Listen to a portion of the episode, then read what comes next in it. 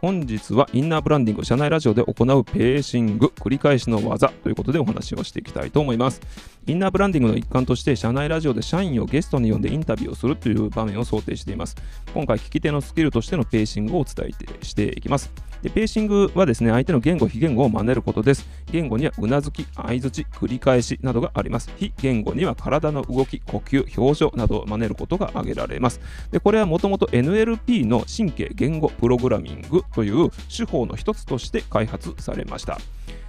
で今回は言語編ということでお話をするんですが繰り返しについてお話をします繰り返す、えー、非常に簡単繰り返すだけえー、たったこれだけなんですけど、この時にコツがあるとすれば、相手の語った感情が発露する部分を拾うと、会話が生き生きとしたものになります。事実だけを拾うというよりも、感情の発露した部分を拾っていくと良いということですね。その時、マジでしんどかったんです。あ、しんどかった。そうなんです。この時に語尾を下げるのがポイントなんですね。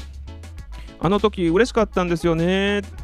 嬉しかった。うん、そうなんですよ。めちゃくちゃ嬉しかったんですよ。もう本当に。ということで、会話が生き生きと感情の発露の部分が、えー、どんどん促進されていくということなんですね。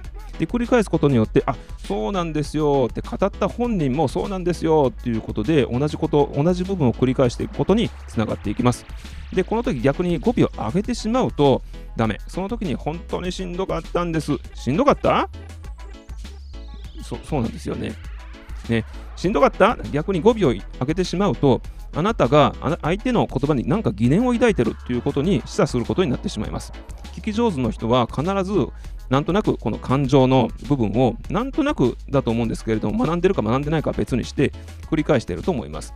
あなたの周りにもですね、えー、この人と話していると何時間も喋っていられるなという方がおられると思うんですけれども、えー、おそらく、えー、やっているテクニックだと思います。はい、ということで、えー、今回はペーシング、言語についてのペーシングをお話をしていきましたけれども、次回は体の動きを真似るテクニックも合わせてお伝えをしていきます。で、ポッドキャストで聞いてくださっている方は YouTube もやってますので、ぜひ概要欄からご覧ください。本日は以上です。ではまた。